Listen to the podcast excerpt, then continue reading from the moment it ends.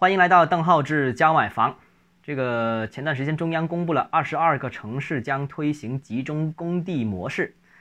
这个计划公布之后，已经有很多城市陆陆续续公布了自己的今年的土地供应计划啊。当然了，这些二个二十二个城市，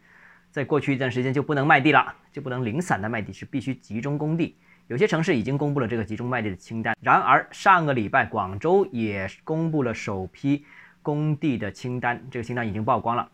这个按照集中供地的新规要求，纳入新规的这些城市，也就是这二十二个城市啊，全年土地供应次数不得超过三次，那只能三次以内。所以呢，这次广州公布的这个清单，基本上是可以算是今年土地供应总量的百分之五十或者百分之三十了啊，就三分之一或者二分之一。如果供两次，那这一次就是一半；如果供三次，最多也是只能供三三次啊，那就是现在是三分之一了。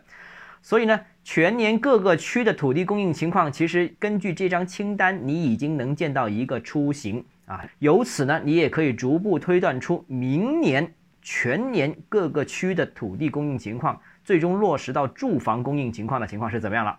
所以你现在知道土地供应情况，你也能看到明年的住房的供应情况，哪个区会供应比较宽松，哪个区会比较紧张，这个最终也是直接影响房价的一个最主要因素之一啊。那你就可以进行一个判断了。所以啊，我觉得这个清单非常有意义，可以由此看到明年的市场。我们就是通过这些工具去看到的。那呃，回看这个整体的清单啊，我们看一下，在这个清单当中，增城仍然是供应大户啊，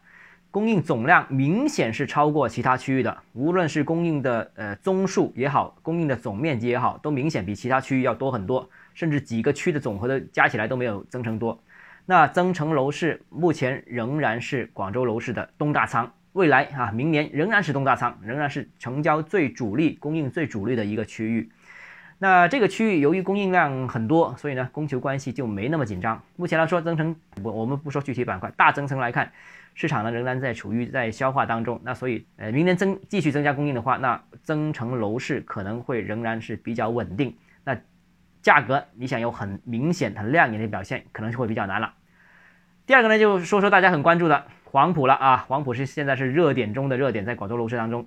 黄埔呢可能会供应持续紧张，因为在这一张土地供应表当中啊，广州这么多区域，除了个别完全没有供应的区域啊，比方说像越秀啊、海珠啊这些区域完全没有供应之外，在有土地供应的各个区当中，黄埔是供应最少的，只有三块。三块用地供应，而且总面积也是最少的。这个无论是宗数也好，呃，这个这个供应面积也好，都是最少的。所以基本上你也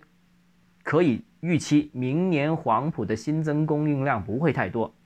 那大家知道，目前黄手黄埔一手住宅，呃的库存是只有大概三四个月左右，非常低，然后价格也表现很很很活跃。那如果明年土地供应或者说住房供应仍然跟不上的话，那明年黄埔可能会继续面临缺货的情况，最终也会在价格上面有很明显的表达。所以这两个区域是广州比较明显的两个区域。